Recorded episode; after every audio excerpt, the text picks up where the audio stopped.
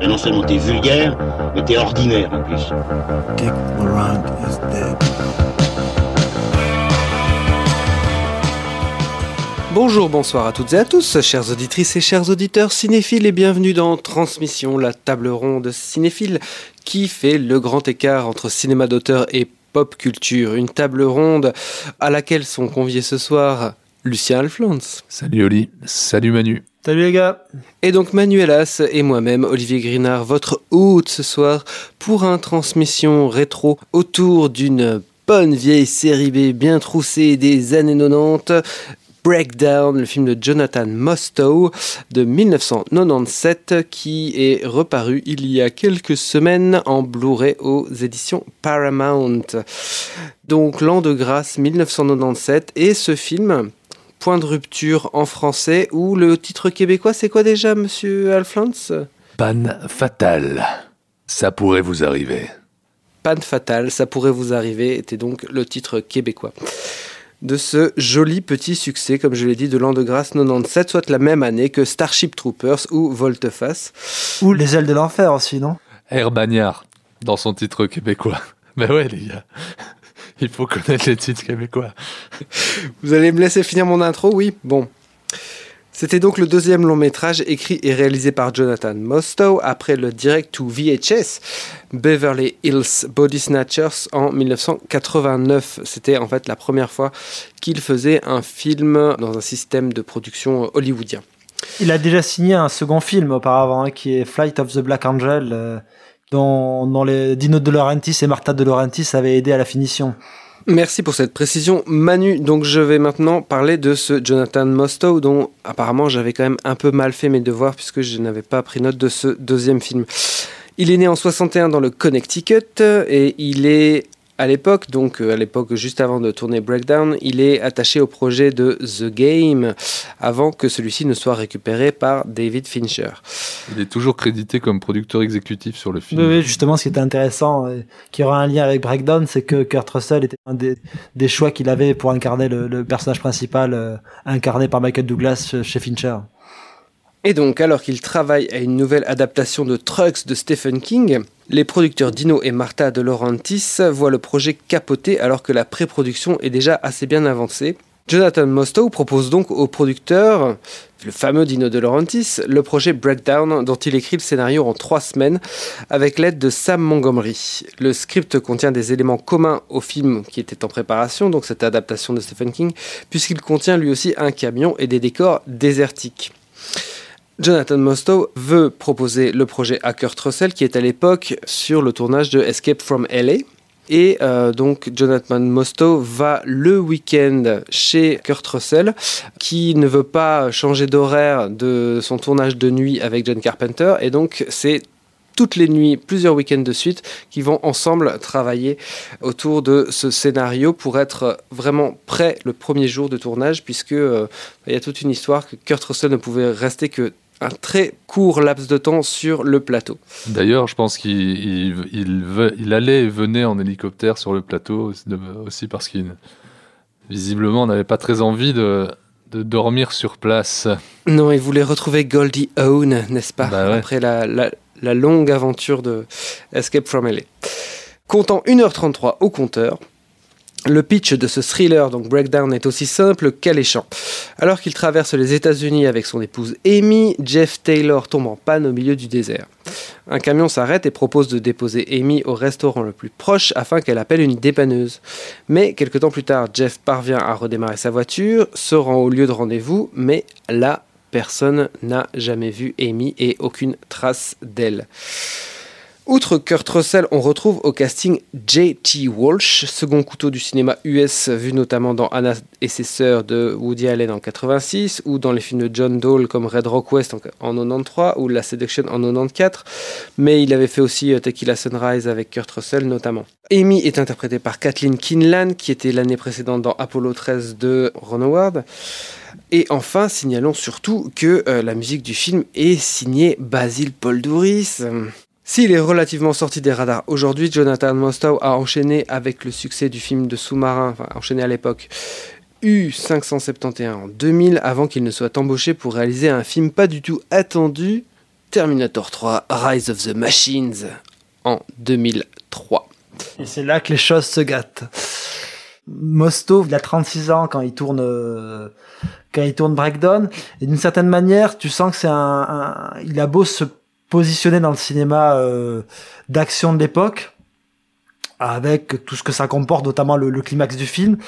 Il est vachement héritier quand même du cinéma des années 70, des, du justement du cinéma paranoïaque des, des années 70 et c'est quelque chose qui infuse et c'est assez intéressant notamment comment il, il travaille ça tout au long du film et ce côté aussi encore de de, de film ramassé qui s'en tient uniquement au point de vue de son personnage, qui fonctionne e-, extrêmement bien justement dans, son épure, qui épouse tous les contours du, personnage et, de, manière assez intéressante, même dans la construction, je trouve, du couple et du choix de casting entre Kurt Russell et, et Kathleen. Et je trouve qu'il y a une habileté à te faire croire à la fois dans le choix du casting et dans, dans quelques petites scènes un couple qui existe en fait et qui fait que tu, tu peux comprendre l'attachement du personnage de, de Kurt Russell quand tout d'un coup sa femme va disparaître.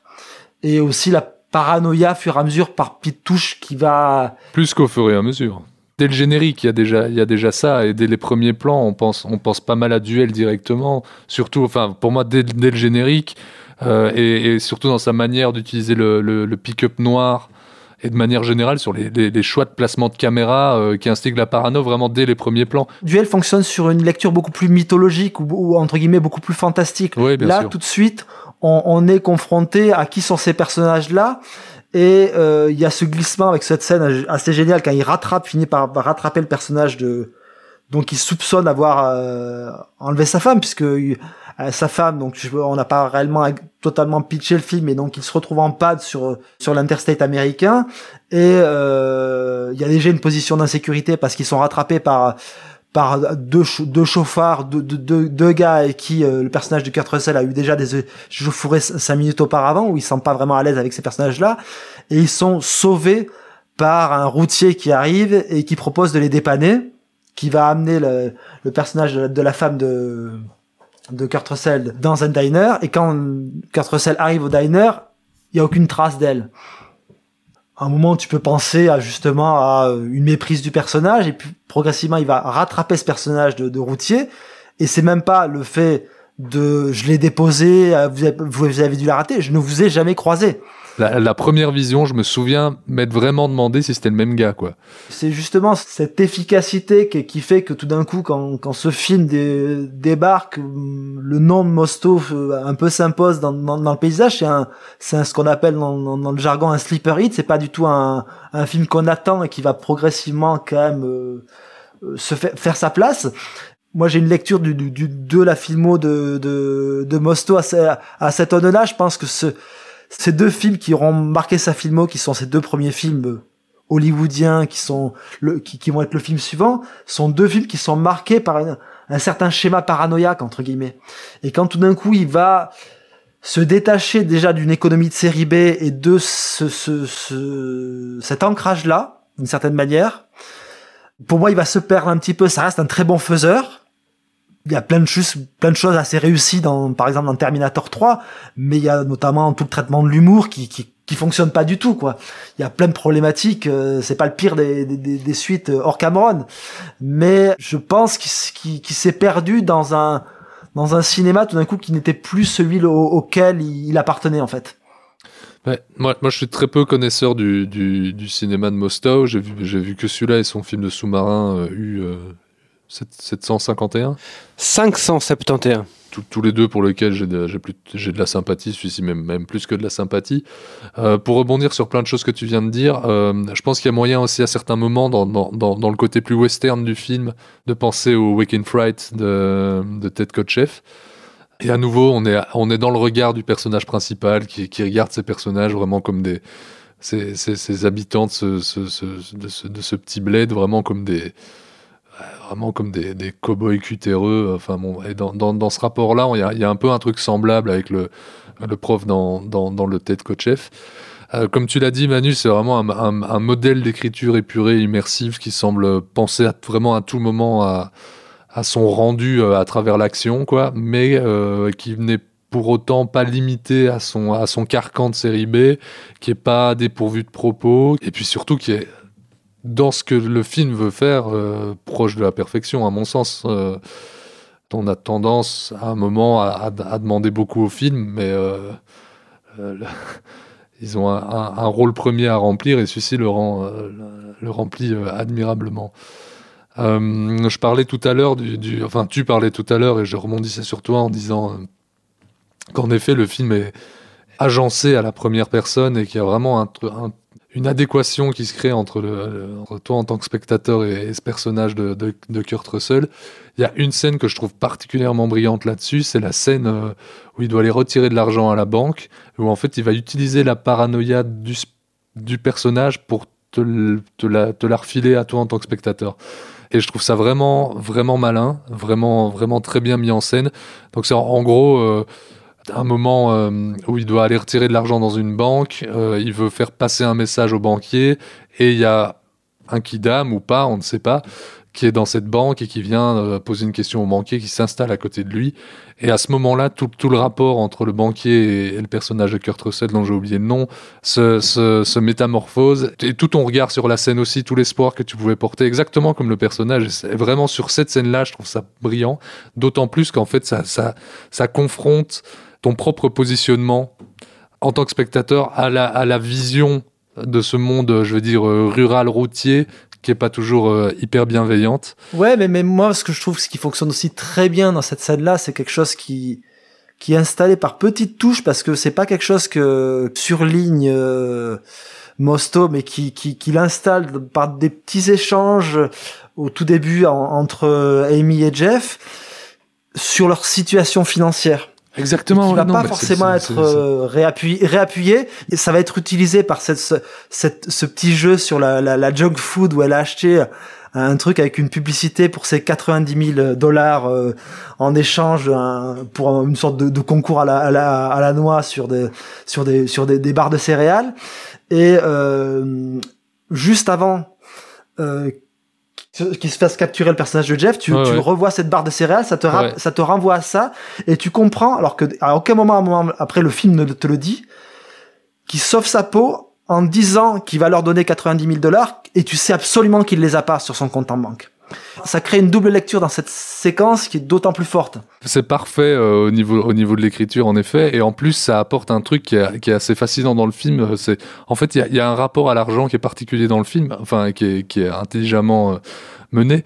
En fait, c'est, même c'est son rapport à l'argent qui amène le protagoniste, qui est en plus, donc Jeff, qui est en plus dans un premier temps assez... assez détestable, euh, à prendre de haut, je veux dire, ses antagonistes, qui finiront par renverser le pouvoir. Et c'est aussi cette idée, dès lors qu'il délaisse son unique bien qu'il a, à savoir sa, sa, sa bagnole full, full équipée, euh, euh, euh, flambant neuve. Et, là-dessus, le film est, très épuré parce que ça suffit à, construire le truc. Qu'il se, qu'il se métamorphose en une espèce de surhomme capable de tout à coup euh, d'éviter les balles et de résister à un torrent. Juste à, partir de ce moment-là, c'est un moment clé, charnière dans, dans, dans le récit. Je trouve ça. Je trouve ça, je trouve ça super malin. Je trouve que c'est une superbe idée de retourner le leitmotiv familial américain pour en, pour en faire presque une histoire de clan où chacun fait des, fait des choix pour sauve- sauvegarder ceux qu'il aime. À chaque fois, il suffit d'une scène pour humaniser euh, les personnages qui jusqu'alors étaient au mieux antipathiques dans, dans le cas de, de Jeff. Et c'est en effet avec la première discussion autour de l'argent, etc., où ils vont, où ils vont plaisanter avec sa femme au moment de la, au moment de la panne que tout de suite il prend, il prend un autre, euh, il prend un, autre carcan, je vais dire. En, en tout cas, on, commence à lui trouver une certaine sympathie. Ou euh, carrément, euh, dans, dans, dans, le- cas des, des, bad guys, euh, qui sont carrément diaboliques, mais qui, pareil, à travers une, une scène avec, ou le, disons, le, le, grand méchant du film, à travers une scène avec sa famille, finit tout de suite par avoir quand même une forme d'humanité qui, qui, en fait, ça les met sur un, sur un rapport, euh, euh, je ne vais, pas dire euh, équivalent, mais en tout cas qui permet de les comparer. Et je trouve ça super intéressant d'utiliser vraiment ce, le carcan familial qui est vraiment le truc qu'on ne peut pas contourner dans, dans, la culture américaine, je veux dire, enfin, de, manière générale, hein, mais je veux dire, dans, dans le cinéma américain, c'est quelque chose qui revient extrêmement souvent. Et j'aime beaucoup la manière dont il, dont il va jouer, jouer de ça pour, bah, pour, pour créer de l'attention, mais aussi pour créer du, du, du propos et une humanité chez ces personnages.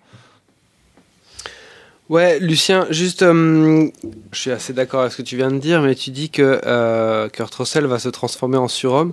Et justement, là, je suis pas euh, trop d'accord avec ça. Euh, là où je trouve que le film est particulièrement bien réussi, enfin, il y a plusieurs, vous l'avez dit, hein, l'efficacité dans l'écriture, le fait que ce soit extrêmement resserré, le point de vue unique, la, la, la simplicité apparente, le... mais Là où je trouve que le film est super réussi, c'est que j'ai l'impression que ce personnage euh, ne devient jamais justement un surhomme. Je suis toujours, je trouve que Kurt Russell dans son interprétation arrive à rester toujours euh, relativement euh, common man comme ça. Il est même un peu maladroit en fait avec le flingue et tout à la fin dans la maison machin. Je trouve que d'ailleurs le Kurt Russell est très bon dans le film. L'utilisation du mot surhomme était pas bonne, mais je veux dire c'est un moment charnière, c'est un moment où il y a il, il change son mindset entre guillemets c'est le moment où il est plus victime, mais où il va aller, il va, il va prendre les devants. C'est ça que je voulais En effet, c'est pas un surhomme parce qu'il est très maladroit à plein de moments. Il perd son flingue, il se casse la gueule. Enfin, oui, non, il est, et on voit entre autres, en effet, dans, l'interprétation de de Kurt Russell que, qu'il n'est pas sûr de lui et c'est ce qui ajoute à la tension de, je dirais, du dernier quart d'heure. Ce qui est assez drôle, c'est que, euh, donc, euh, comme je le disais en intro, Kurt Russell sortait du tournage de Escape from LA et donc il s'était, il s'était retapé. Donc il était un peu euh, plus base que d'habitude et donc en fait c'est pour ça qu'il est aussi qu'il a ses fringues si amples. Et dans le commentaire audio, il se moque très très fortement de sa tenue dès qu'il se voit sortir de la bagnole. Ah cette espèce de polo extra extra extra large est très rigolo, oui. Ce qui est intéressant, tu as cette image un petit peu de cette Amérique rurale euh, pleine de redneck et il en joue aussi parce qu'à un moment quand t'as le quand un coup il revient au diner il s'apprête à passer un coup de téléphone euh, au shérif et interviewe un des troisièmes larrons de cette bande, le personnage de Billy, comme ça, qui joue un petit peu le l'idiot du village et qui va l'amener à lui dire, mais attendez, oui, je l'ai vu, votre femme, euh, mais de toute façon, tout le monde est dans le coup. Ils sont, même les flics sont dedans. Et en fait, c'est assez intéressant puisqu'il joue avec des, des tropes du cinéma de genre euh, vis-à-vis de ce type de personnage-là et, il les renverse. Au final, le, personnage stupide à ce moment-là n'est pas celui qu'on croit. Il y avait un truc que tu disais en début d'intervention, Manu, tu disais que c'était un film un peu hors de son temps. Et euh, c'est vrai qu'il y a ce côté-là, euh, notamment à l'époque, il y avait énormément de films, les, CGI étaient euh, commençaient à devenir euh, omniprésents. Ici, il y en a très très peu. Euh, il y a quelques camions qui sont ajoutés dans, dans la scène du du dépôt routier et euh, le, moment où il va.